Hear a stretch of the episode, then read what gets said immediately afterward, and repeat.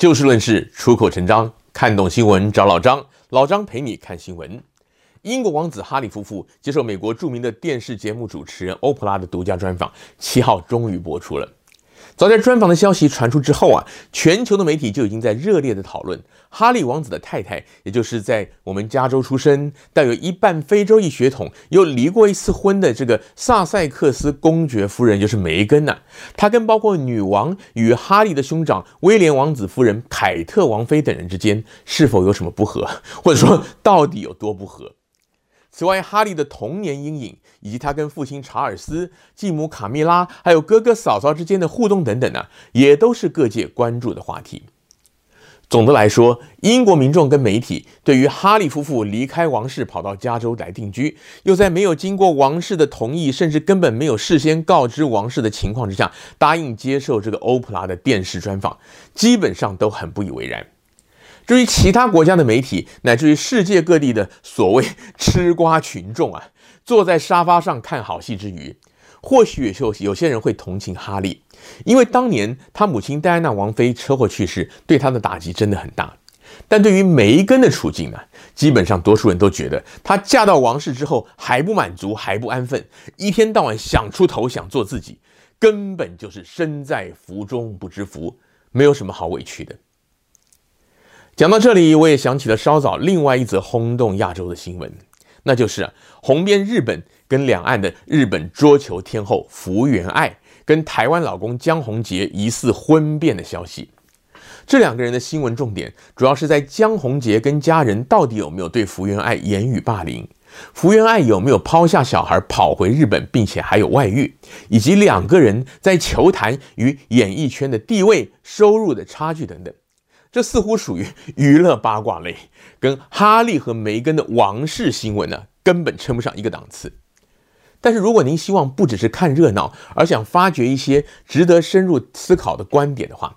这两对夫妇的处境啊，其实还真的有蛮多共通点的。接下来啊，老张就来跟您讲一讲，有哪些值得我们去深入探究。一开始我要说的是，我们在看待这类新闻的时候，应该要时刻提醒自己的一句家喻户晓的废话，那个就是“清官难断家务事”。这一句千古名言其实充满了智慧，但是多数人可能会说：“废话，假如不谈家务事，那还谈什么？”这里我的意思是说，家务事只有家里人知道，夫妻感情、婆媳问题、亲子纠纷之类的问题啊。更只有当事人才心知肚明，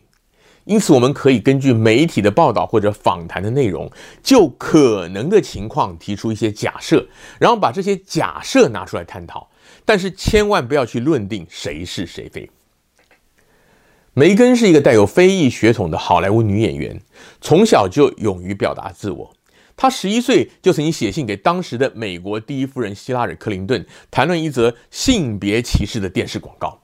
后来，她也积极参与国内乃至于国际的公益慈善活动，这些都发生在她嫁进英国皇室之前。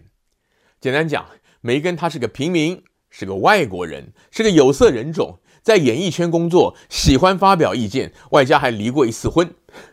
相形之下呀，英国乃至于世界各国千百年来，几乎所有的王室家族啊，都是讲求血统纯正，要出身贵族门当户对，要嫁入深宫之后啊，要遵守繁文缛节，要循规蹈矩，做一个乖乖听话的形象花瓶。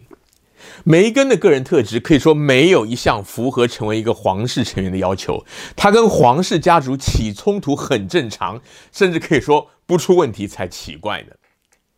但是，人们与其责怪梅根早知如此何必当初，还不如更仔细的来想一想，梅根与英国王室这两个平行世界，哪一个更能够代表或者说是符合今日世界的情况与主流的价值观？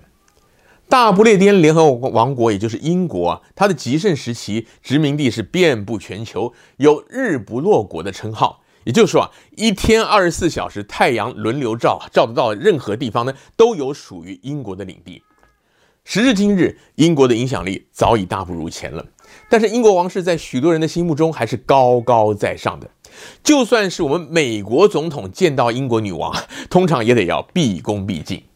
王室的象征意义呢，由此可见一斑。事实上，很多人也许都没有注意到啊，除了英国以外啊，欧洲另外还有多达九个国家也都实施君主立宪，也就是说，由民选的首相掌握实权，国王只是象征性的虚位元首。而欧洲以外的地方呢，也还有差不多十五个国家有国王，其中呢又以中东一带最多。另外啊，还有我们华人熟悉的日本跟泰国。此外，马来西亚其实也是由九个州的苏丹轮流担任名义上的最高元首，就跟中东那个阿联酋，也就是阿拉伯联合大公国差不多的意思。这许多王室的名气、财富跟影响力都不同，基本上呢是跟所在国家的民主化的程度成正比的。有些国家，好比说非洲或阿拉伯一带的王室，他们还是掌有大权，而这些国家相对来讲比较集权、比较保守。欧洲国家民主化的程度比较高，大部分的王室规模都已经严重的缩水。有些国家的王室成员生活跟平民百姓相去不远。相形之下，高度民主化却维持了庞大王室规模的国家呢，应该只有英国跟日本了。而英国跟日本的民间呢，关于是否应该要废除王室的讨论呢，也始终没有停止过。梅根和王室之间的冲突，除了君主立宪跟全面民主化的政治体制的争议之外啊，双方所代表的价值观也值得我们进一步来思考。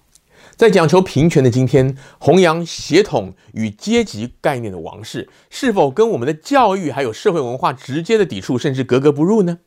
出身平民又离过婚，是否可以嫁到王室？这样的讨论，我个人觉得还无可厚非了。毕竟一般的社会大众也会面临类似的嫁入豪门这样的话题。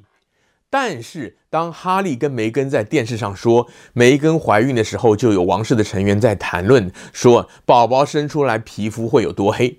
这就实在违反主流价值了。当然，这种情况在不同肤色人种联姻的时候呢，也同样会碰到。可是，对内作为民众表率，对外作为国家象征的王室，如果因为体制所带来的传统而必须要去关心这个肤色问题的话，就的确不是一个好现象了。另一方面，福原爱跟江宏杰，他们虽然只是名人明星，不是王公贵族，但是他们婚姻问题所引发的讨论也有几分类似。两个人同样的是异异国联姻。虽然福原爱从小就是在中国的辽宁训练，能够讲一口流利的普通话，而日本跟台湾的文化呢，其实也有相当程度的类似，可是双方的婚姻与家庭的观念本质差异仍然相当的大。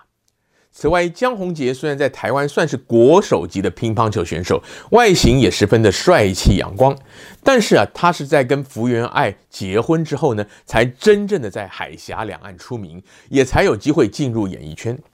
无论是在体坛的地位还是收入，他也跟拿过奥运银牌、全球最高排名第四的福原爱呢，可以说相去甚远。有名又有钱的福原爱嫁到了台湾之后，跟江宏杰家的互动关系，我们外人不得而知。但她婚后为了配合家庭在事业上的牺牲，跟梅根嫁给英英国哈利王子之后，必须要比较压抑自我，这个方面呢，不但有异曲同工之妙呢，也同样的值得我们大众来反思。二十一世纪已经过了二十年了，但是从东方到西方，在一定的程度上，男女在婚姻与家庭方面，似乎还是无法真正的平等。不管是西方的平民女子嫁入贵族豪门，还是东方事业有成的女性嫁给相对平凡的老公啊，嫁鸡随鸡，好像还是社会大众对他们的普遍期待。而这样的期待到底合不合理？女性是否应该要保有自我，还是应该完全的以夫家为重？这些可能发生在每一个家庭、每一桩婚姻的议题，才是我们应该要透过新闻事件所引发的讨论，以及学者专家的种种分析当中呢，更进一步来反思的。特别是在这个三八国际妇女节来临的此刻。今天的节目时间又到了，下回别忘了找就事论事、出口成章的老张陪您一起看新闻。